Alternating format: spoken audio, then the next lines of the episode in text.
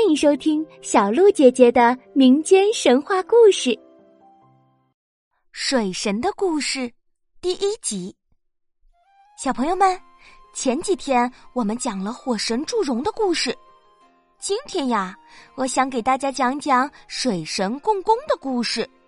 他也是一位非常了不起的人物哦。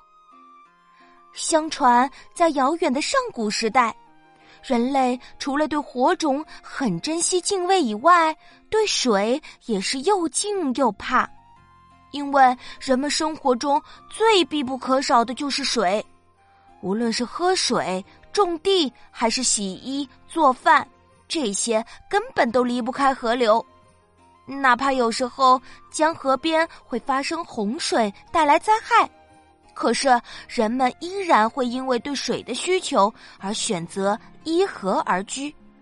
所以，为了能够避免灾害，大家都希望能够出现一位擅长治理水的能人，来保护大家免受水灾的伤害。共工呢，就是这样一个集智慧与经验于一身的奇人。为什么说他是奇人呢？因为呀，他长得就很奇怪。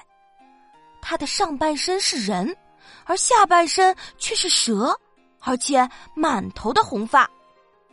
公公不仅长得很奇怪，而且他脾气也特别不好。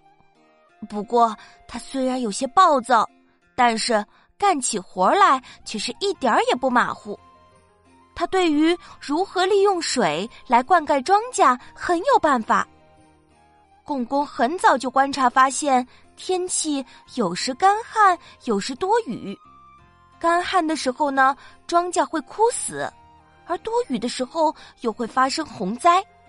所以，共工就发明了一个筑堤蓄水的方法。他在多雨的季节，把雨水用堤坝围起来。这样做的话，一来呢，阻挡了多余的雨水，不会造成洪灾危害百姓；第二，在干旱的天气，就可以用堤坝里预存下来的水对庄稼进行灌溉，可以大大的提高农业生产力。那么，共工还有什么好办法来帮助百姓呢？请听下集故事。